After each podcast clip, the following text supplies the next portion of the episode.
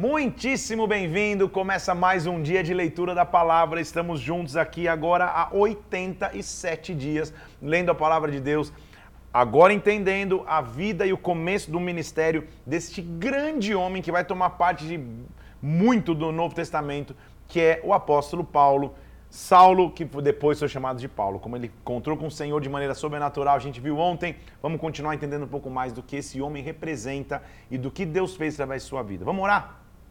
Pai, nós colocamos nas tuas mãos aqui. Eu te peço, Espírito Santo, que o Senhor venha de forma sobrenatural sobre cada um de nós aqui, meu Deus. Abre o nosso entendimento, fala conosco de acordo com a tua vontade, que é boa, agradável e perfeita. E visita-nos aqui, eu te peço, meu Deus. Em nome do Senhor Jesus Cristo eu oro agora, Pai. Em nome do Senhor Jesus. Amém e amém. Vou começar reforçando algo você que é bastante interessante e importante. Eu aqui, em uma hora, às vezes quando estou meio empolgado, uma hora e dez, uma hora e quinze no máximo, a gente fala de 14 capítulos do livro de Atos. No meu Instagram, um tempo atrás, eu fiz um, uma série de estudos sobre o livro de Atos. São 28 capítulos, eu fiz 28 dias, ou seja, cada dia era um capítulo. Eu vou colocar o link para você, é, no meu Instagram, vou colocar um link lá, depois você vai ver no Stories, para você ir direto nesse post se você quiser e tiver interesse de assistir todo o livro de Atos com mais calma. O livro de Atos apresenta a todos nós a figura do apóstolo Paulo, um cara que era de perseguidor de cristãos, que com ímpeto tirava cristãos de suas casas e os lançava no cárcere, para um homem que foi tocado por uma luz que se apresentou a ele como Jesus, o próprio Jesus que ele perseguia, e mudou a sua história. Agora ele passa, ele passa a ser um veemente pregador do, do Evangelho de Jesus Cristo, usando o conhecimento que ele já tinha, mas agora tendo a revelação de Jesus Cristo. Paulo quebra fronteiras e barreiras, porque ele é o escolhido por Deus para iniciar a questão das viagens missionárias além da nação de Israel. Antes, o evangelho estava somente em Jerusalém, a perseguição e a morte, o martírio de Estevão faz com que os discípulos se espalhem, eles começam a ir para outras cidades, mas ninguém tinha ido tão longe como Paulo. Paulo predominantemente fez quatro viagens. A gente já falou sobre duas aqui, se eu não me engano, no texto a gente tá, já está na terceira viagem missionária dele. Vou te mostrar um esqueminha no mapa, só para você entender é, um pouquinho de como foram as viagens eu peguei um mapa aqui, ó. Talvez você não vai ter visualização nele. Mas a cada viagem ele foi aumentando o seu raio de ação. Claro que eh, não dá, não dá para você ter visualização aí, mas se você der um Google aí, viagem missionárias de Paulo, você vai achar talvez esse mapinha aqui, ó. Se você achar esse mapinha aí no Google, você vai ver que ele tem descrito certinho todas as viagens que Paulo fez. Primeiro ele fez uma viagem sempre saindo de Antioquia, passa por Chipre, vai até Antioquia de Pisídia e volta. E depois ele vai aumentando o raio até chegar em Tessalônica, Filipos, Atenas, Corinto e ele conclui as suas três viagens missionárias. A última viagem dele é a viagem de maior distância, por assim dizer, é quando ele sai aqui, ó, de Cesareia Marítima e vai até Roma. Olha eu na Roma aqui, cadê? de ponta cabeça demais. Até Roma, até a bota aqui, ó. Eu estou falando de, de, uma época, gente, que é evidente, não tem avião, não tem nada, é, é, é ir de embarcação. E, e, e, embarcação da época. Então você sair de Cesareia Marítima e chegar em Roma é espetacular. No meio do caminho ele para na ilha de Malta, num naufrágio, achando que ia morrer. Nós vamos ler tudo isso aqui, tá? Tem várias coisas que aconteceram e onde eles passavam, então eles, e, e, Paulo começa a mostrar a real evidência do apostólico, que é o plantar de igrejas, o levantar de líderes que o reino avance. Então Paulo nos mostra que a maneira mais eficaz do reino avançar é você chegar num local e plantar uma igreja naquele local para que a igreja ali cuide da comunidade. Ele então só não chegava lá, fazia um, um culto de avivamento, um culto de poder e ia embora e nunca mais voltava. Ele deixava nas cidades de onde ele passava uma igreja, com presbíteros estabelecidos, com líderes estabelecidos. Ele levantava lideranças. Eu não consigo imaginar o que é para Paulo cuidar e supervisionar igrejas numa época que não tinha nenhum sistema de comunicação a não ser cartas. Então, quando você mandava uma carta, imagina o tempo que demorava para chegar e até chegar, talvez aquela situação já tinha sido resolvida. Hoje, líderes, com a graça de Cristo, eh, lideram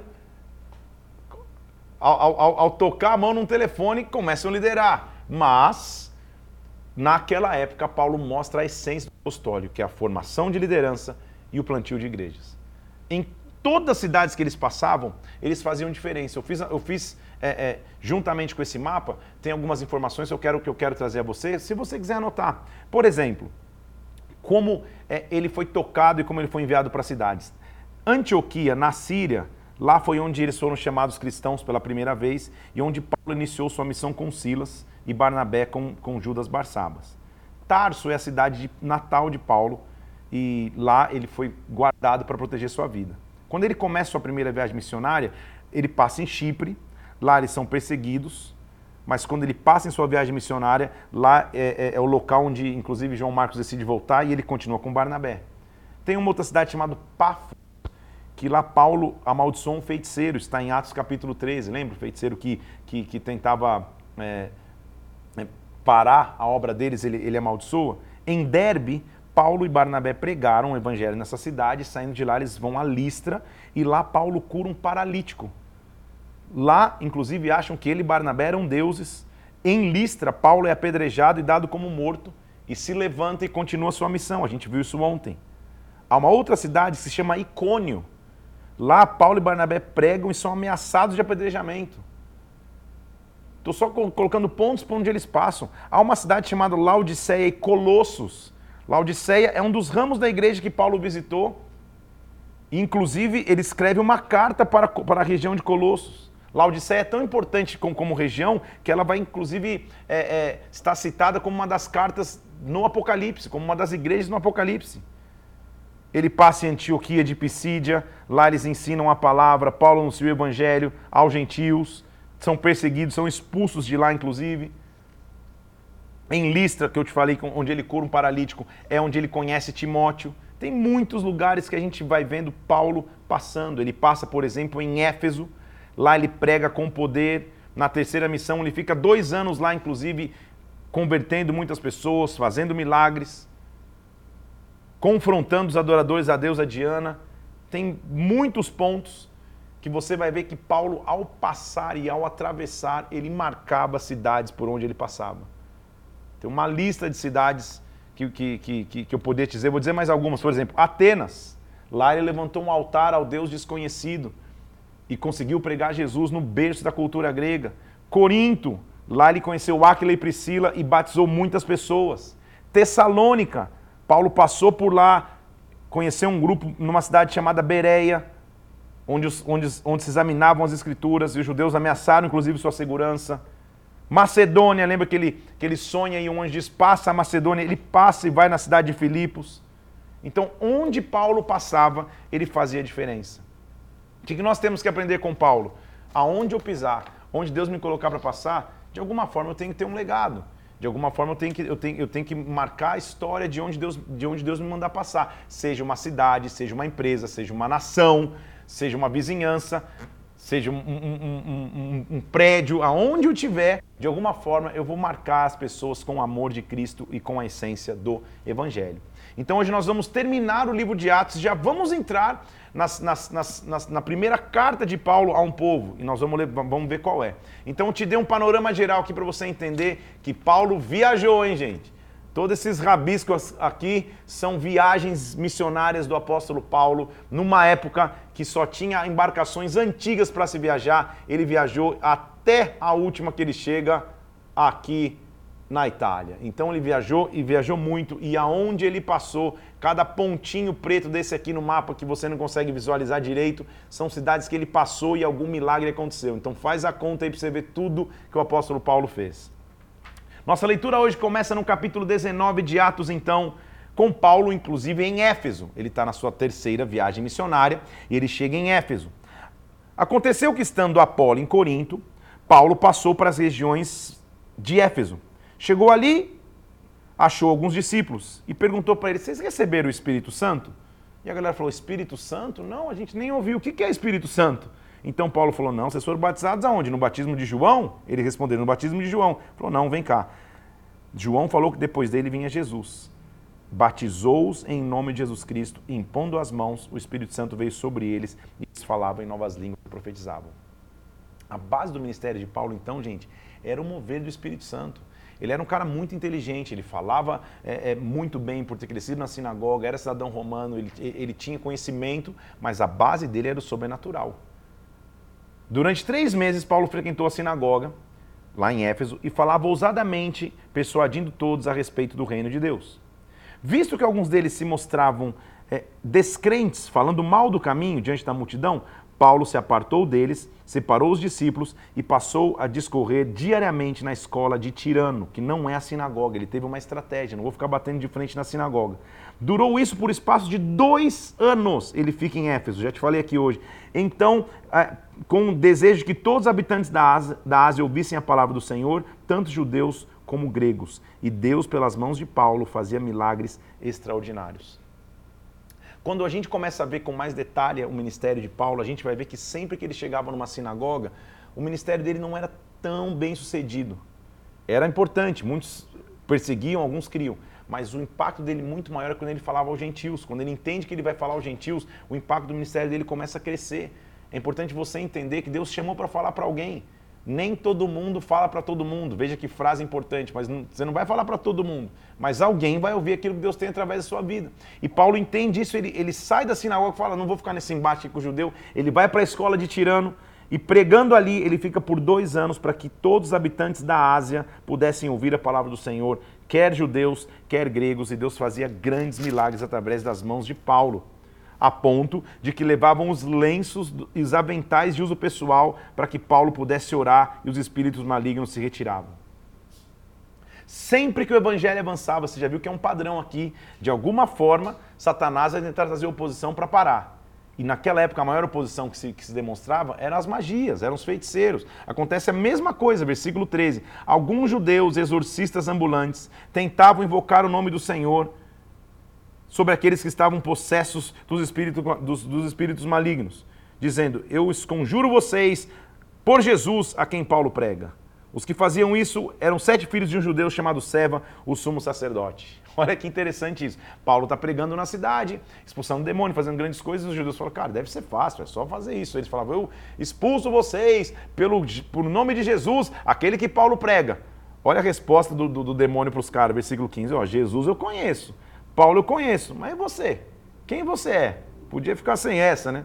E o espírito maligno saltou sobre ele, tomaram uma surra do demônio. Vê, vê, vê que esperteza. Versículo 16. O espírito maligno saltou sobre eles, subjugando todos, prevaleceu contra eles, deixaram desnudos e feridos, fugindo daquela casa.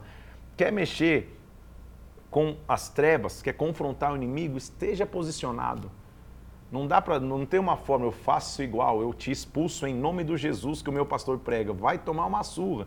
Foi o que aconteceu com esses caras. Eles quiseram só copiar o mover, mas mover não se copia, mover se vive. Chegou isso ao conhecimento de todos, judeus, tanto judeus como gregos habitantes em Éfeso, versículo 17, e veio temor sobre eles, e o nome do Senhor Jesus era engrandecido.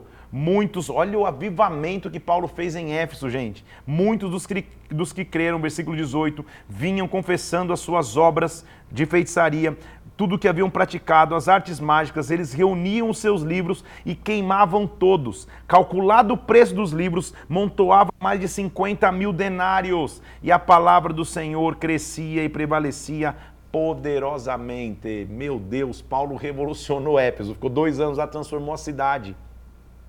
Éfeso, um, um centro de adoração pagã. Adorava-se ali a, a, deusa Diana de forma tão forte, nós vamos mostrar aqui. Um centro de moralidade, um centro de feitiçaria. Paulo pregando. Os caras tentam imitar ele e, e levam uma surra do demônio disso. Gera um temor na cidade. E a galera começa a trazer em massa livros de magia, práticas de magia, fazem uma fogueira e queimam tudo aos olhos de todos a palavra do Senhor crescia poderosamente, onde Paulo andava e passava pelo Espírito Santo, a palavra de Deus avançava. Quando passou tudo isso, Paulo resolveu no seu espírito voltar para Jerusalém. Passando pela Macedônia e Acaia, considerando, ah, depois de eu estar ali, me importa ir também para Roma. Começou o entendimento da principal missão de Paulo. Ele estava viajando ali e, poxa, já era muito além do seu tempo conseguir ir tão longe com o Evangelho. Mas Paulo nos mostra que sempre tem um a mais. Ele estava dizendo, cara, já está tudo ótimo aqui, mas eu quero ir a Roma. Da região de, de, de onde ele saiu para ir para Roma, até Roma, é, nós vamos ver, são 4 mil quilômetros. 4 mil quilômetros naquela época, gente, é um negócio inacessível. Mas ele estava no coração dele, eu vou chegar a Roma. Tendo enviado a Macedônia dois daqueles que ministravam, mandou Timóteo e Erasto, permaneceu algum tempo na Ásia. Então ele manda Timóteo para Macedônia, e junto com Erasto, e está tudo certo. Por este tempo, houve um grande alvoroço sobre o caminho, porque um ourives chamado Demétrio fazia prata, nichos de Diana e dava muito lucro aos seus artífices. Ou seja, Diana era uma deusa que se adorava, havia um templo de adoração a Diana, e esse cara fazia, sei lá, umas estatuazinhas, umas medalhinhas de Diana, sei lá o que ele fazia ali, tinha muito lucro. Ele chama os seus senhores e fala: Senhores, vem cá. Vocês sabem qual é a fonte da nossa prosperidade, nosso comércio com, com, com, as, com, com, as, com as estátuas de Diana. Agora vocês estão ouvindo, não só em Éfeso, versículo 26, mas em toda a Ásia, esse Paulo tem persuadido, desencaminhando muita gente, afirmando não serem deuses os que são feitos por mão humana.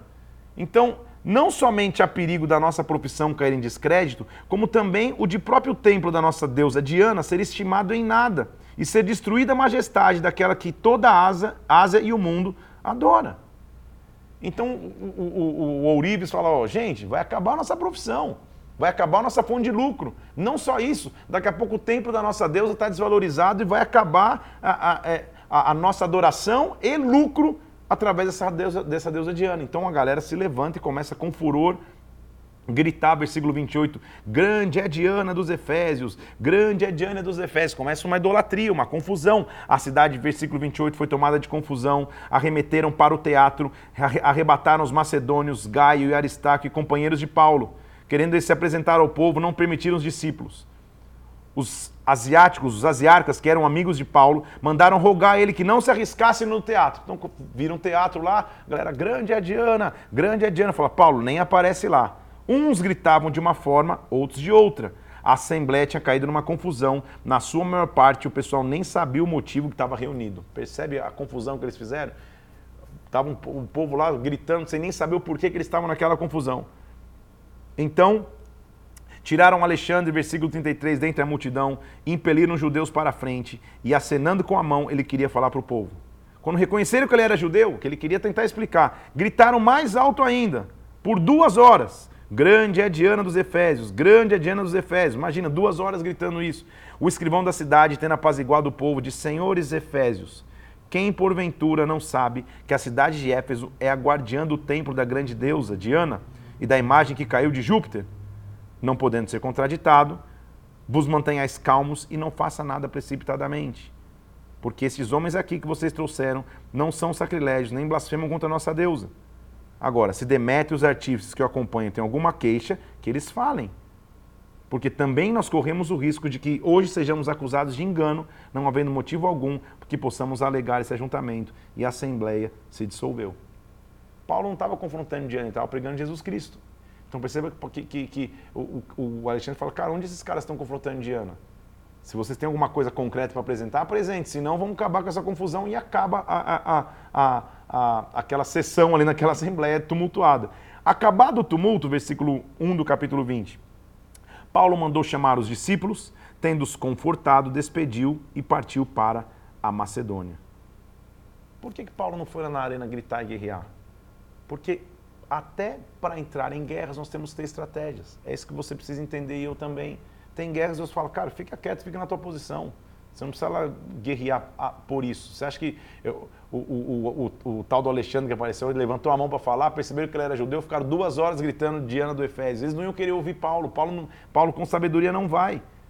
Se passou por três meses ali naquela região, versículo 3, tendo havido uma conspiração por parte dos judeus contra ele, ele embarcou rumo à Síria e voltou pela Macedônia foi até a Ásia, e aí ele começa mostrando qual, qual, qual o relato de viagem. Ele navegamos de, de Filipos em cinco dias, chegou em Troade. No primeiro dia da semana, estavam lá. Paulo, que devia seguir viagem de imediato, exortava-os e prolongou o discurso até meia-noite. Então, Paulo, onde ele passava, ele pregava. E ele, eles vão fazer registro de coisas interessantes, porém sobrenaturais. Paulo demorou tanto pregando até meia-noite que um tal de Eutico dormiu. Você imaginou? O cara dormiu no meio da pregação, só que ele estava sentado na janela. Adormecendo, ele caiu, vencido pelo sono do terceiro andar e morreu. Meu Deus, já vi gente dormindo nas minhas pregações, meu. O cara cair da janela. Então, se tiver com sono, não senta na galeria. Mais ou menos isso. O cara sentou na, na, na janela, adormeceu no cu de Paulo e caiu. Dormiu. Morreu. Paulo desceu, se inclinou sobre ele, o abraçou e falou: Fique tranquilo, a vida vai vir para ele. A vida voltou para ele, partiu o pão e comeu. O cara dormiu no culto, foi ressuscitado e ganhou um lanche no final. Esse é o culto mais estranho que eu já vi na minha vida. Mostrando só o poder que Paulo carregava, é só isso. Conduziram então, versículo 12, o rapaz vivo e sentiram-se grandemente confortados. Eles só contam isso até, até com, com, com um certo humor, né, gente? Vamos, vamos entender que coisas muito estranhas aconteciam, mas quem comandava tudo era o Espírito Santo, era o mover, era o poder de Deus. Paulo continua embarcando, ele está ele tá no seu caminho de volta para Jerusalém, para de Jerusalém entender que tinha que ir para Roma. Ele consegue embarcando e, e ele, ele, vai mostrando o relato de viagem. É, Paulo já havia determinado não aportar em Éfeso, versículo 16. Ele não queria se demorar muito na Ásia porque se apressava com o intuito de passar o dia de Pentecostes em Jerusalém, se fosse possível. Ele está voltando. Em Mileto, ele está com os presbíteros da igreja de Éfeso. Lembra que ele passou dois anos em Éfeso. Ele mandou chamar os presbíteros da igreja. Presbíteros é como se fosse o pastor hoje em dia. Deix... Eram os líderes que ele deixava na igreja. Quando se encontraram com ele, ele disse, ele disse, versículo 18: Vocês bem sabem que como foi me conduzir entre vós por todo esse tempo, desde o primeiro dia que eu me encontrei na Ásia. Ele está mostrando que, como foi o ministério dele de dois anos lá. Eu servi ao Senhor com toda humildade, lágrimas e provações, pelas ciladas dos judeus que me vieram. Jamais deixei de anunciar coisa alguma proveitosa. E devo ensinar publicamente também de casa em casa. Ou seja, eu cumpri a minha missão. Eu testifiquei, versículo 21, tanto a judeus como a gregos, arrependimento para com Deus e a fé em nosso Senhor Jesus Cristo. Agora, eu estou constrangido em meu espírito. Eu vou para Jerusalém, não sabendo que ali me acontecerá, senão que o Espírito Santo, de cidade em cidade, me assegura que me esperam cadeias e tribulações. Paulo é Paulo, hein, gente? Ele sabe que ao voltar em Jerusalém, o berço dos judeus, possivelmente ele vai passar por as maiores perseguições que ele pode ter. Ele podia ter ficado na tranquilidade da, da viagem missionária dele, mas ele tinha, tinha uma missão: eu preciso chegar em Roma. E para chegar em Roma eu tenho que voltar para Jerusalém. E para voltar em Jerusalém, sabe, eu sei que você é perseguido, mas ele está falando, eu passei com vocês aqui, eu não me furtei de ensiná-los mesmo em meio a ciladas. Agora, em nada, olha o que ele diz, versículo 24, olha, olha a essência do apóstolo Paulo. Em nada eu considero a vida preciosa para mim mesmo, contanto que eu complete a minha carreira e o ministério que eu recebi do Senhor Jesus para testemunhar o evangelho da graça de Deus. Esse é um momento emocionante demais, porque depois de dois anos naquela região, tendo feito o que fez, tendo pregado a palavra, tendo transformado a cidade, estou falando da cidade que o povo pegava os livros de magia e queimava em praça pública, tamanho avivamento que Paulo trouxe sobre, sobre Éfeso. Ele diz: Agora eu sei. Versículo 25: Agora eu sei que todos vós, em cujo meio passei pregando o reino, não vereis mais o meu rosto. É uma despedida, gente. Ele está se despedindo da cidade. Portanto, eu vos protesto no dia de hoje, eu estou limpo do sangue de todos, porque, olha o que ele disse: jamais deixei de vos anunciar todo o desígnio de Deus. Eu cumpri a minha missão, atentei por vós e por todo o rebanho sobre o qual o Espírito vos constituiu, atendei por vós e por todo, ou seja, cuida de vocês, cuida do rebanho que o Espírito vos constituiu bispos para pastoreardes a igreja de Deus que ele comprou com seu próprio sangue. Paulo está dizendo: eu sei que depois da minha partida vão, ter, vão chegar lobos vorazes que não pouparão o rebanho. E dentro de vocês mesmos vão se levantar homens falando coisas pervertidas para arrastar discípulos atrás eles. Portanto, vigiem, lembrem que por três anos, ele ficou dois anos, foi, depois voltou, três anos, noite e dia, não cessei de admoestar com lágrimas a cada um. Paulo está mostrando a essência de todo ministro, gente. Olha o que ele vai dizer. Agora eu encomendo a vocês e a palavra da sua graça, que tem poder para vos edificar, herança entre todos que são santificados. Olha Paulo, presta atenção, gente. Ele está três anos em Éfeso. E olha o que ele está dizendo. De ninguém cobicei prata, nem ouro, nem vestes. Vocês mesmos sabem que estas mãos serviram para o que me era necessário, para mim e para os que estavam comigo. Paulo está dizendo, cara, nem financeiramente eu fui peso para vocês. Eu não quis extrair de nada em vocês. As minhas mãos me sustentaram. Paulo é o identificador de tendas. Ele está dizendo, eu me sustentei. Eu tenho vos mostrado em tudo que trabalhando assim, o nosso foco, versículo 35, é socorrer os necessitados, recordar as palavras do próprio Senhor Jesus, bem-aventurado mais é dar do que receber. Está imaginando a cena da despedida, gente? Tendo dito essas coisas, se ajoelhou e orou com eles. Houve grande pranto entre todos, e abraçavam afetuamente a Paulo e o beijavam, entristecido, especialmente porque ele tinha dito que não veriam mais o seu rosto, e o acompanharam até o navio. É cena de filme. Paulo, depois de três anos pregando naquela região, está se despedindo, falando: Cara, eu nunca fui pesado a vocês. Dia e noite eu preguei a palavra, eu cumpri a minha missão, continuem. Eu sei que depois de mim vai ver gente tentando trazer falsa doutrina, vai, vai ter gente tentando deturpar a palavra que eu preguei, mas tenham o meu exemplo. De nada eu cobicei vocês ouro, prata, eu não fui pesado, o trabalho das minhas mãos me ajudou a sustentar. É mísero ajudar os necessitados. E eles vão embora.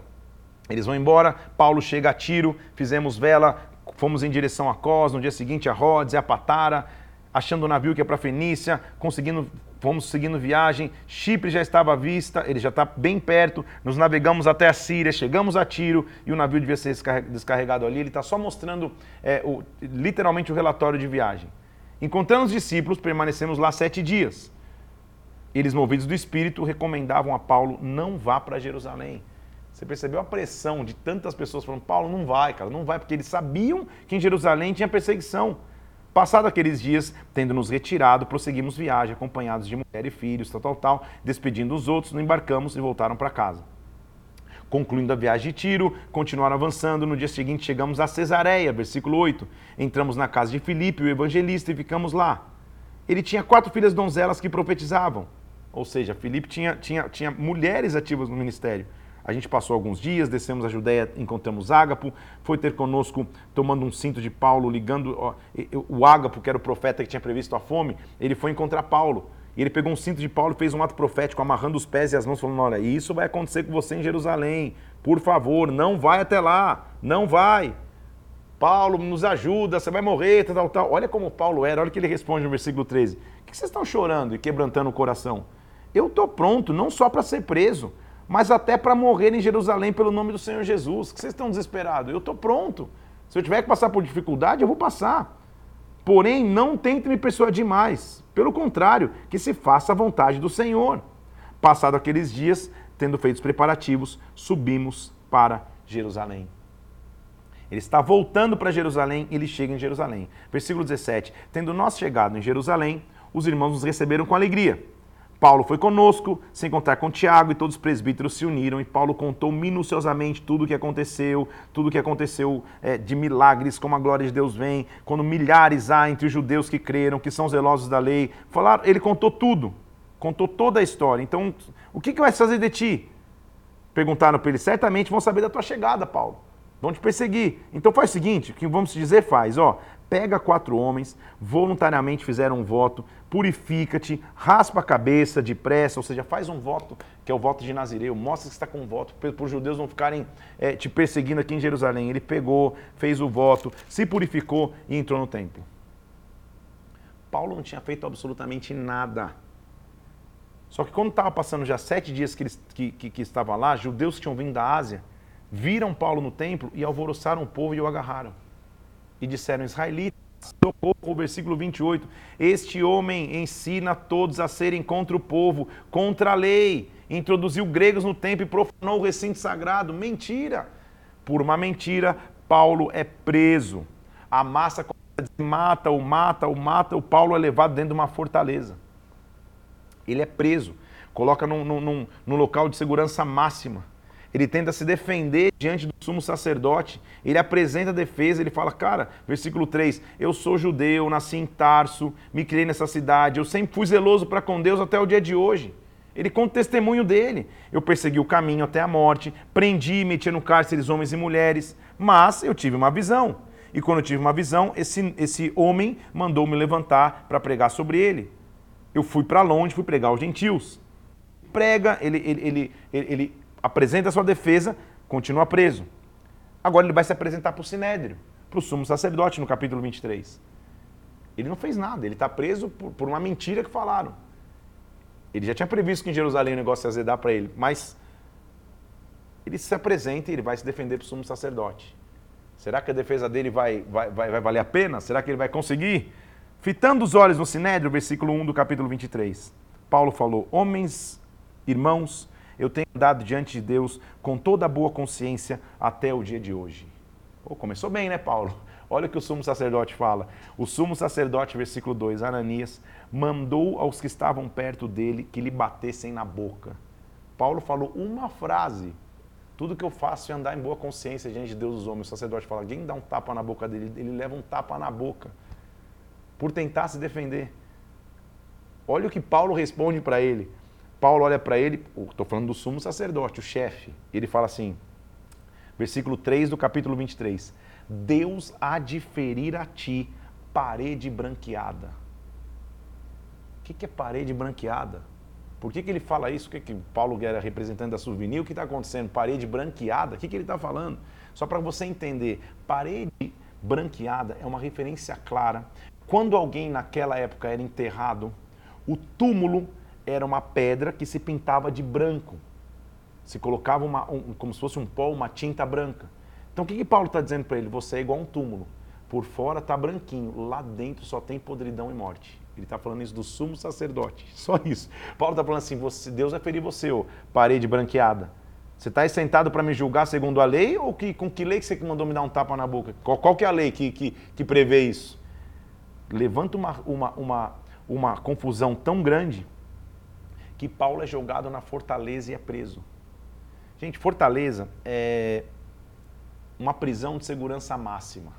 É um quarto que não tem luz, é tudo escuro, dentro no local mais baixo, tipo um calabouço. Paulo é jogado lá dentro. E todo o desejo dele de ir para Roma, o que, que acontece?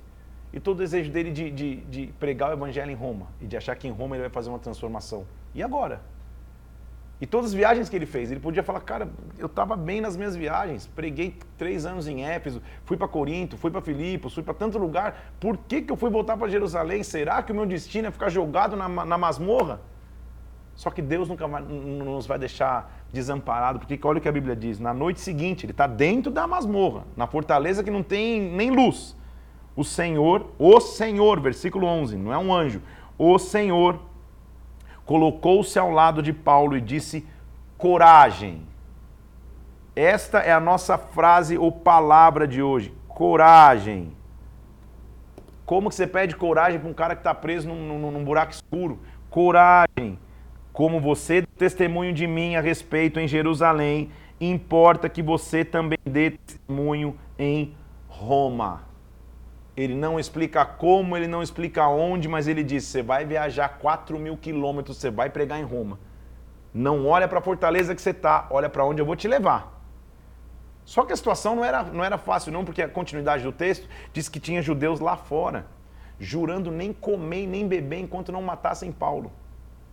Então Paulo está ali dentro da cadeia e do lado de fora tem uma galera esperando para matar Paulo. O filho da irmã de Paulo, ouvindo essa trama, entrou na fortaleza e avisou Paulo. Versículo 16. Este, chamando dos centuriões, disse: Leve esse rapaz ao comandante, ele tem uma coisa para comunicar. O cara vai falar com o comandante e fala: oh, O preso Paulo me chamou, pediu que eu te trouxesse na presença desse rapaz, ele tem algo para te dizer. E ele começa a contar o que estava acontecendo. Quando isso acontece, o cara fala: Olha, vamos fazer o seguinte: leva Paulo para Cesareia. Tipo, tira de Jerusalém, manda para Cesareia, vamos, eu quero é me livrar desse problema. Ele, ele tira Paulo de lá e Paulo vai para Cesareia. Paulo, então, vai com a segurança ao governador Félix e vai embora. Ok. O tempo passa. E agora, eu vou, eu vou, eu vou. Paulo apresenta a sua defesa, apresenta que não fez nada de errado, mas o tempo vai passando. Paulo passa diante de vários, várias, várias pessoas que poderiam resolver e até agora ninguém resolve a sua situação. Até que o versículo 25, quem assume o governo é um cara chamado Festo. Deixa eu ler o versículo 27 do capítulo 24. Depois você lê o 24 inteiro, Paulo apresenta a defesa dele, Paulo vai perante Félix, Paulo vai perante a Drúxila, todas as pessoas que, ele ach... que poderiam mudar a sua, a, a, a sua história. Mas olha o que acontece, versículo 27 do capítulo 24. Dois anos mais tarde, Félix é sucedido por Festo, que para assegurar o apoio dos judeus, Félix o manteve encarcerado. Paulo ficou dois anos na fortaleza. Não estou falando de dois dias. Ele ficou dois anos no buraco, preso.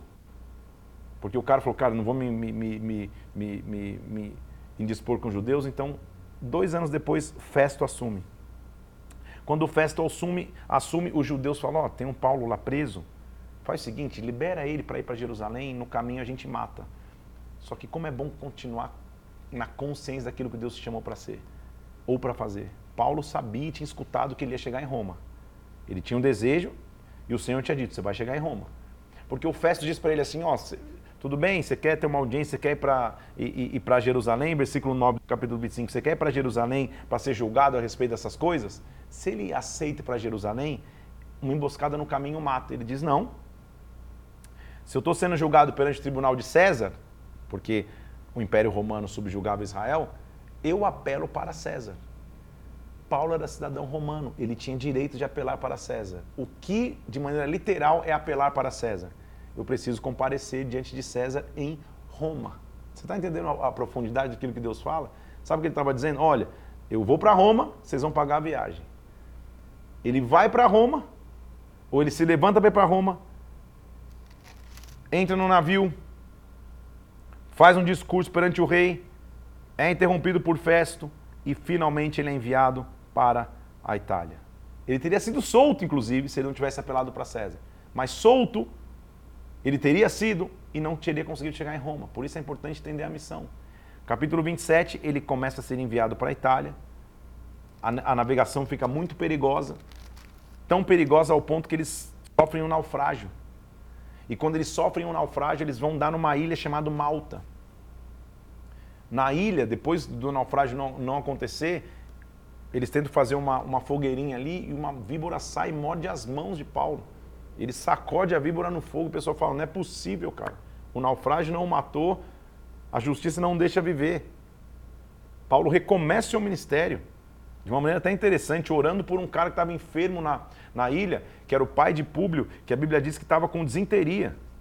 Ou seja, o grande apóstolo Paulo, o cara que viajou as nações, o ministério dele se, se, se é, é, resumiu agora a orar para um cara com desarranjo intestinal. O que, que Paulo está ensinando? Quando você tem uma missão, você não se importa com os pequenos começos. Ele estava em caminho de grandes missões da parte de Deus. O que acontece então é que depois dele orar, é, muitas pessoas serem curadas na ilha, ele volta ao navio para continuar a viagem. Já estou no capítulo 28. Ele continua a viagem até que ele chega em Roma. Eu, inclusive, recentemente preguei sobre isso na Bola de Neve de Curitiba. Esqueci o nome da palavra, mas quando eu lembrar eu te falo. Foi uma palavra que eu preguei no culto do Flame, inclusive, que conta essa trajetória de Paulo da Fortaleza sair até Roma. Se um dia você quiser assistir essa pregação, que eu não lembro o nome, mas eu acho, eu acho que é esqueci, mas daqui a pouco eu vou lembrar. Vou achar ela aqui daqui a pouquinho e eu te falo. É, Paulo em Roma, quando ele chega, olha o que diz o versículo 16. Foi permitido para Paulo morar por sua conta, tendo em companhia um soldado que o guardava. Eu estou falando de Atos capítulo 28, versículo 16. Ele começa a morar em Roma. E sabe o que a Bíblia diz? Ele fica ali. Versículo. Deixa eu ler alguma. Ele vai pregando, sem qualquer impedimento. E olha o que a Bíblia diz no versículo 30 do capítulo 28. Por dois anos, Paulo permaneceu na casa que alugara, pregando o reino de Deus com toda intrepidez, sem impedimento algum, ensinando coisas referentes ao Senhor Jesus Cristo. Você entende o que acontece com Paulo? Dois anos, três em Éfeso entende que tem que voltar para Jerusalém. Todo mundo, Paulo, não volta, não volta, Paulo, não volta, não volta, não volta. Paulo é jogado na prisão. Quem podia ver na prisão falou: Eu avisei que não era para voltar, avisei que ia dar errado. Só que Paulo tinha uma visão. O Senhor o visitou. O Senhor o visitou na fortaleza dizendo que você vai chegar em Roma. Ele passa dois anos preso, até ele ter uma audiência com Festo, apelar para ir para César, falar diante do rei Agripa, e o Festo fala, cara, se você não tivesse apelado para César, você estava até livre. Ele vai em direção a Roma num navio, protegido agora é, é, é, pela própria intendência romana. Quase que eles naufragam, quando está tudo escuro no navio, o, o anjo do Senhor aparece e não fala, você vai chegar em Roma. Ele recomeça seu ministério em Malta, mas ele chega em Roma e lá tem uma casa para ele. ele. Ele sai de uma fortaleza para ficar numa casa. Como um adendo, nesta casa, nessa prisão romana, ele escreveu grande parte das suas cartas, do que nós chamamos de epístolas paulinas, as cartas de Paulo, que ele escreveu para determinados locais. Então, o que nós vamos começar a entrar agora são as cartas que Paulo escreveu. A primeira que ele escreveu é a carta aos Romanos. Esta carta, contudo, ele escreveu antes de chegar em Roma. Provavelmente ele escreve quando ele estava na região de Corinto, antes da sua viagem que chegaria a Roma. Então, a, a epístola de Paulo aos Romanos é uma epístola profética de fé, de que um dia ele chegaria em Roma. Quando Paulo escreve aos Romanos, ele escreve por volta de 56 depois de Cristo. Ele ainda não tinha chegado em Roma, mas ele estava pregando a, a, o evangelho já desde a sua conversão, desde do, de 35 depois de Cristo. Então, 35 depois de Cristo, ele escreve em 56 depois de Cristo. Ele tinha fundado igrejas em todo o Mediterrâneo. Estava chegando o fim de sua terceira viagem missionária, ele escreve uma carta aos romanos. Provável que ele tenha escrito quando ele estava em Corinto em 56 depois de Cristo, no momento que ele fazia coletas para ajudar os cristãos, os cristãos necessitados em Jerusalém. Ele tinha o desejo de ir para Jerusalém, a gente vai ver isso e, e, e vai mostrar em, em 1 e 2 Coríntios isso. O desejo dele ir para Jerusalém é porque ele queria entregar uma oferta na igreja em Jerusalém que ele tinha juntado na sua viagem missionária. Paulo tinha esse entendimento de abençoar a igreja mãe que o enviou. Ele ia, ele ia trazer essa oferta para depois prosseguir a Roma, lá ele é preso. Ele escreveu aos romanos para falar sobre a sua visita que um dia aconteceria. Então é sim uma carta de fé ele escrevendo, cara, é, é, eu vou chegar a Roma, mas eu já vou chegar com uma carta para eles. Romanos, a epístola de Paulo aos Romanos, não precisa nem dizer então que é direcionada aos moradores de Roma, é por, considerado por muitos a maior exposição de doutrina cristã nas Escrituras. Nele, ele põe profundas verdades teológicas, com temas como redenção, a culpa de toda a humanidade, nossa incapacidade pessoal de ter favor de Deus, mas a morte redentora de Cristo. Como Paulo não tinha chegado a Roma, ele não trata de problemas locais específicos, como a gente vai ver em outras cartas dele. Ele só vai alertar para todos os cristãos de todos os tempos a real doutrina da fé, a real doutrina cristã. Então, o que nós vamos passar a ler, e hoje nós vamos só a quatro capítulos de, de, de Romanos, é uma exposição profunda do que é a doutrina de nossa fé. Paulo agora já está muito mais amadurecido na caminhada, ele já está no final de sua terceira viagem, então você imagina tudo que ele já tinha vivido na primeira e na segunda, está voltando para Jerusalém, parando em Corinto para essa coleta para abençoar a igreja de Jerusalém. Ele escreve pela fé o que ele vai ensinar quando ele chegar em Roma. O que ele vai ensinar aos romanos. E a base do que ele vai ensinar é a doutrina é que fé que é essa que ele carrega. Vamos começar? Romanos capítulo 1. Paulo, servo de Jesus Cristo, chamado para ser apóstolo, separado para o evangelho de Deus, o qual foi por Deus outrora prometido por intermédio dos seus profetas nas sagradas escrituras. Ele vai começar a dizer sobre o que. Ah, ótimo, já me lembrou aqui a produção. Obrigado, gente. A minha pregação que eu falo do final de, de Atos, de como Paulo sai da fortaleza e chega a, a, a Roma, chama-se Tenha Visão. Obrigado aí, gente. Lá na, procura no meu YouTube, você vai encontrar essa pregação. Chama-se Tenha Visão. Eu preguei no Flame aqui do Paraná, foi uma noite muito abençoada. Eu falo justamente sobre como Paulo saiu da fortaleza e chegou a Roma. Então, tenha visão. Obrigado, gente. Paulo então está mostrando qual é a base de sua fé. Ele está apresentando é, é, é, o evangelho aos romanos eu venho falar sobre Deus e também sobre tudo que os profetas prometeram nas Sagradas Escrituras. Sobre o que, versículo 3?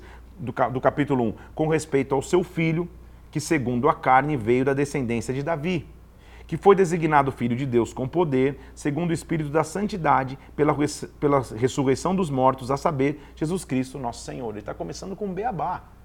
Ele veio da, da raiz de Davi, ele, veio, ele, ele morreu, mas ressuscitou dos mortos. Ele é Jesus Cristo, nosso Senhor. Através dele, nós recebemos a graça e o apostolado por amor do seu nome, para a obediência por fé entre todos os gentios. Ele está começando a mostrar então que a base da doutrina do evangelho é a fé. A nossa obediência é por fé, não é por imposição, não é ritualística. Quando a gente tem fé, a gente vive essa doutrina de Jesus Cristo. Vocês são chamados também para serem de Cristo Jesus. Romanos, ele está dizendo no versículo 6. Ela está para todos. A todos, versículo 7, amados de Deus que estão em Roma, vocês são chamados para serem santos, graça a vós outros, da parte de Deus, nosso Pai e do nosso Senhor Jesus Cristo. Ele vai expressar o desejo que ele tinha de chegar lá. Ele diz: Olha, primeiramente eu dou graças a Deus, mediante Jesus Cristo, no tocante a todos vocês, porque em todo mundo é proclamada a vossa fé. Eu já ouvi falar de Roma, ele era cidadão romano. Porque Deus a quem eu sirvo em meu espírito no Evangelho me, me fez incessantemente fazer menção de vocês. Em todas as minhas orações, eu suplico para que em algum tempo, pela vontade de Deus, ele me prepare uma boa ocasião para que eu vá visitar vocês. Paulo tinha um objetivo, ele queria estar em Roma em algum momento, ele queria pregar o evangelho lá. O meu desejo é ver vocês para quê? Para repartir com vocês algum dom espiritual que me seja confirmado. Paulo tinha esse objetivo. Eu fiz essa pergunta na pregação lá e faço para você aqui. O que é Roma para você? Qual que é o objetivo pela fé que Deus vai te dar? Paulo já estava com grandes conquistas, ele estava falando, cara, eu estou esperando que Deus prepare a ocasião para que um dia eu esteja aí. Ele está escrevendo para eles, para quê? Para que em vossa companhia a gente, possa, a gente possa reciprocadamente um confortar o outro por intermédio da fé mútua, a vossa e a minha. Eu não quero, irmãos, que vocês ignorem que muitas vezes eu quis ter com vocês, mas até agora eu fui impedido para conseguir igualmente entre vós algum fruto, como também entre os gentios. Porque eu sou devedor a gregos e a bárbaros, a sábios e a ignorantes. Porque, quanto a mim, eu estou pronto para anunciar o evangelho também para vocês em Roma. Ele queria pregar para que o evangelho pudesse chegar naquele local. E ele vai mostrar qual que é a base do seu ministério. Olha o versículo 16. Eu não me envergonho do evangelho, porque ele é poder de Deus para a salvação daquele que crê. Nossa frase de hoje é coragem, e, a, e, e no carrossel a segunda é eu não me envergonho do Evangelho. Eu não me envergonho do Evangelho. Esta era a essência do ministério de Paulo. Eu não me envergonho do Evangelho, porque ele é poder de Deus para a salvação de todo aquele que crê, judeu e grego visto que a justiça de Deus se revela no Evangelho de fé em fé, como está escrito, ele vai citar o, o profeta Abacuque, o justo viverá por fé. Paulo então está dissociando o fato dos sacrifícios, da entrega natural, ritualística, para, para termos acesso a Cristo. Ele está começando a mostrar a base da doutrina cristã. Nós vivemos pela fé. A crença e a fé é a base de nosso relacionamento com Jesus Cristo, não são as atitudes. Não é o pegar é, é, é, e andar daqui de joelho até o Ceará. Não é eu, eu carregar um negócio pesado nas costas até o Rio de Janeiro. Não é isso. Não é na atitude humana, é na fé. A doutrina cristã está baseada na fé. Ele vai mostrar qual que é a depravação que eu me vinha vivendo e, como, e qual que era a realidade que a humanidade vinha vivendo, isso também afetava Roma. Roma era a capital de todo o império, então ele querer chegar em Roma era, era, era, ele querer chegar na, na, na principal cidade que dominava tudo. Roma estava dominado pelo pensamento helenista, grego, que era o mesmo que afligia Éfeso, que afligia Corinto, que afligia Atenas. Neste cenário havia muita imoralidade, inclusive sexual. Ele diz, ele vai, ele vai confrontar isso. Versículo 18: A ira de Deus se revela do céu contra toda a impiedade e perversão dos homens, que estão mudando a verdade pela injustiça. Porque o que de Deus se pode conhecer e é manifesto, e porque ele e porque Deus se manifestou com atributos invisíveis de Deus, o seu eterno poder, sua divindade, claramente se reconhece desde o princípio do mundo, sendo percebido por coisas que foram criadas. Paulo fala difícil, e o que ele está dizendo, gente, o que se percebe de Deus não é visível, é na criação. A própria criação manifesta o que Deus é.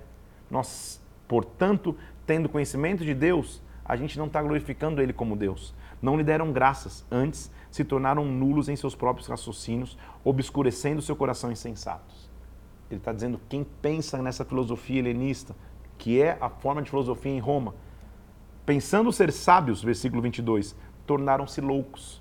Mudaram a glória do Deus incorruptível em semelhança de imagem de homem corruptível, assim como de aves, quadrúpedes e répteis, as imagens que eles cultuavam. Por isso, Deus entregou os homens às imundícias, concupiscências no seu próprio coração, eles desonram o seu corpo entre si.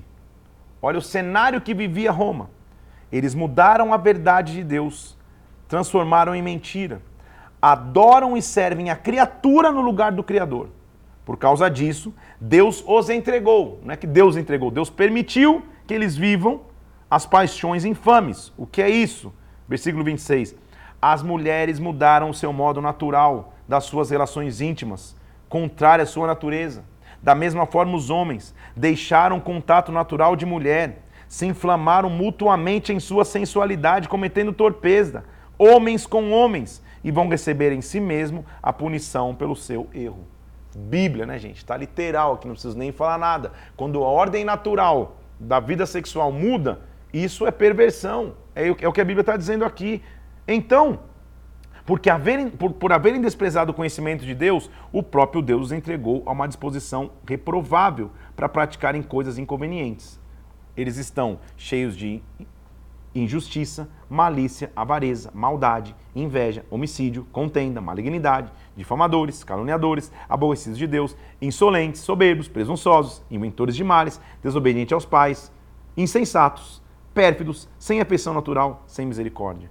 Conhecendo eles a sentença de Deus de que são passíveis de morte, quem pratica essas coisas, não somente as fazem, mas também aprovam aqueles que assim procedem. O que ele está mostrando é que o homem está vivendo de maneira dissoluta, sem nenhuma preocupação de aliança com Deus. Ele está mostrando o porquê ele tem esse desejo de chegar em Roma, para transformar a realidade como vem vivendo. Só que ele vai mostrar que o peso não é só sobre o gentil. Gentil e judeu, o juízo de Deus é igual para todo mundo. Os judeus não são especiais, são seres humanos como qualquer outro. Portanto, é indesculpável o homem quando julga quem quer que sejas. Porque no que você julga outro, você está condenando a você mesmo. Por que, que você pratica as coisas que você condena? Bem sabemos, versículo 2, que o juízo de Deus é segundo a verdade contra os que praticam essas coisas, que ele acabou de mencionar. Homem que condena os que praticam essas coisas e faz as mesmas, pensa que você vai se livrar do juízo de Deus? Ou desprezas a riqueza da sua bondade, a tolerância, a longanimidade, ignorando a bondade de Deus, que na verdade tem que te conduzir ao arrependimento? Percebe que, que, que não é, é uma carta de confronto? Mas segundo a tua dureza de coração, você acumula para você ira, para o dia da ira, na revelação do juízo de Deus. Ele começa a dizer assim, porque Deus, versículo 11, não faz acepção de pessoas, no sentido que ele vai julgar todo mundo. Todos pecaram, sem lei perecerão. Todos que com lei pecaram, perante a lei serão julgados. Porque os que são simples ouvidores da lei não são justos, justos, diante de Deus, mas os que praticam a lei vão ser justificados. Ou seja, se você é, só escuta a lei, mas não a cumpre, não adianta nada, você não vai ser justificado. Quando, pois, os gentios que não têm lei procedem por natureza, de acordo com a lei, não tendo lei, servem eles de lei para si mesmos. Ou seja, a questão não é se está debaixo da lei judaica ou não da lei judaica. A questão está debaixo da lei de Deus. Ele vai mostrando, então, é, é, Paulo mostrando qual que é a verdadeira circuncisão. Olha o que ele diz no versículo 28. Porque não é judeu quem o apenas é exteriormente, nem circuncisão que é somente na carne. Porém, judeu é aquele que interiormente e a circuncisão tem no seu coração e no seu espírito. Ele vai bater bastante nessa tecla, mostrando que a verdadeira aliança com Deus é de coração e de espírito, não é exterior. Ele vai responder às objeções, inclusive, dizendo que vantagem então tem o judeu? Ou qual que é a utilidade da circuncisão? O que, que se conclui? Nós temos alguma vantagem em nós? Versículo 9. Não, de forma alguma. Nós já temos demonstrado, tanto judeus como gregos, todos estão debaixo do mesmo pecado. Já está escrito: não há nenhum justo sequer. Ele está fazendo toda uma, uma, uma, uma, uma tese e defendendo uma tese de que a fé é o nosso combustível de chegar a Jesus Cristo. Ele está fazendo um panorama: a sociedade está assim, está totalmente corrompida e imoral não importa se você está debaixo da lei ou não está debaixo da lei, a fé é o nosso caminho. A nossa circuncisão é de coração e espírito. Então, só tem uma maneira de ser justo, só tem uma maneira de ser justificado. Aqui está a maior doutrina bíblica, a maior doutrina cristã. Agora, versículo, versículo 21 do capítulo 3: Sem lei se manifestou a justiça de Deus, testemunhada pela lei e pelos profetas. Então esqueçam a questão da lei. Ele está falando da lei mosaica. Sem lei, Deus manifestou a sua justiça. Que justiça é essa? Versículo 22. Justiça de Deus mediante a fé em Jesus Cristo. Para todos os que creem, porque não há distinção. Porque todos pecaram e carecem da glória de Deus. Sendo justificados gratuitamente por sua graça, mediante a redenção que há em Cristo Jesus. Paulo não pode ser confundido em seu discurso. Ele não está dizendo que não existe mais lei, agora é só graça, pode fazer o que quiser. Pelo contrário, ele está elevando o nível. Ele está dizendo, gente, não importa se é da lei judaica ou se não é da lei judaica. O que tem que nos, que nos preservar em Cristo é a fé nele. E se eu tenho fé nele, eu não vou ter nenhuma conduta errada. Eu vou viver a redenção dele porque eu sei que eu pequei e eu preciso da glória de Cristo. Então, a quem é, é, a redenção vem através de Jesus Cristo. Quem é esse? Versículo 25. A quem Deus propôs no seu sangue, como propiciação, como entrega, mediante a fé, manifestar a justiça.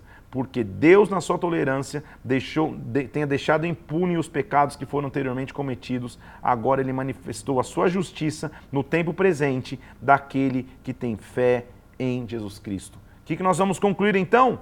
Que é pela lei, versículo 27, que é pelas obras? Não, pelo contrário, é pela lei da fé. Concluímos então que o homem é justificado pela fé, independentemente das obras da lei. Por isso que eu te digo que é a maior exposição de doutrina cristã. Ele está mostrando, gente, a fé é a base de tudo, a crença em Cristo é a base de tudo. Porventura, então, versículo 29, Deus é somente dos judeus? Não. É somente dos gentios? Sim, também dos gentios? Não. Deus é um só. Ele justificará pela fé o incircunciso e o circunciso. A base é a fé. Que riquíssimo é o ensinamento do apóstolo Paulo. E ele vai coroar, terminando o nosso, nosso, nosso momento de hoje aqui, mostrando que, inclusive, Abraão, que é o pai dos judeus, foi justificado pela fé. E como Paulo é inteligente, hein, gente? Vamos, vamos, vamos entender essa inteligência de Paulo, como ele está sendo guiado pelo Espírito. Porque ele está escrevendo e os judeus que estão em, em Roma vão ler. Então já, ele já está desconstruindo na mente dos caras. Gente, não é vocês que são só os escolhidos porque vocês estão debaixo da lei. Estando na lei, não estando na lei, sendo circunciso, ou seja, circuncidado, ou incircunciso, não circuncidado, a base é a fé. E ele vai provar como que a base é a fé. Porque Abraão não é o pai dos judeus? É. Ele conhecia a lei? Não. Porque ele vem antes de Moisés. E como que ele foi justificado? Versículo 1. O que nós vamos dizer então de Abraão? Nosso pai segundo a carne. Abraão foi justificado por obras? Não. Abraão creu em Deus, a Escritura diz, versículo 3, e por isso lhe foi imputado como justiça. Então a base sempre foi fé. Paulo, por isso que ele é, ele é o cara preparado para pregar para é, os romanos e para os judeus lá, porque um povo totalmente instruído, numa cultura helenista, que precisa de lógica para entender as coisas, ele está tra tra trazendo uma conclusão lógica. Ele está falando, gente, Abraão, onde, onde vocês estão encontrando o Abraão debaixo da lei? Nunca. Ele foi imputado com justiça pela fé. A fé sempre foi a base de tudo. Então, assim, é, é, é, é ora, o que trabalha, o salário ele não é favor, e sim é uma dívida. O que não trabalha, mas crê, a sua fé lhe é atribuída como justiça. assim também Davi declara ser bem-aventurado o homem a quem Deus atribuiu justiça independente das obras. Ou seja, a fé independe daquilo que você faça, é fé. Bem-aventurado aquele cujas iniquidades são perdoadas, os pecados são encobertos. Bem-aventurado o homem a quem o Senhor jamais imputará pecado. A fé nos livra dos pecados. Ele está dizendo como que isso foi atribuído a nós. Versículo 10, olha Abraão, como que isso foi atribuído a ele? Quando ele já estava circuncidado ou incircunciso? Não, foi no regime da circuncisão e sim da incircuncisão. O que, que ele está dizendo? Quando Abraão creu em Gênesis capítulo 15, ele não estava circuncidado. Ele só se circuncidou no capítulo 17, versículo 10, quando ele se circuncida e circuncida também o seu primeiro filho. Que ele está dizendo, está chegando a uma conclusão lógica para o judeu romano, é, cara, Abraão não é o pai dos judeus porque ele era circuncidado, ele é o pai dos judeus porque ele viveu pela fé. Então, versículo 13, não foi por, por intermédio da lei que Abraão ou a sua descendência recebeu a promessa para ser herdeiro do mundo, mas sim mediante a fé. Foi pela fé. Porque se, é, se os da lei é que são herdeiros, então se anula a fé e se cancela a promessa. Cara, Paulo é demais. Ele falou, então, se, se, é só pela lei, então esquece, Abraão não pode, não pode estar na lei. Porque quando ele, quando ele é imputado por justiça e justificado por Deus, ele não estava debaixo da lei, ele não era circuncidado. Então, se é pela lei, se cancela a promessa de Abraão.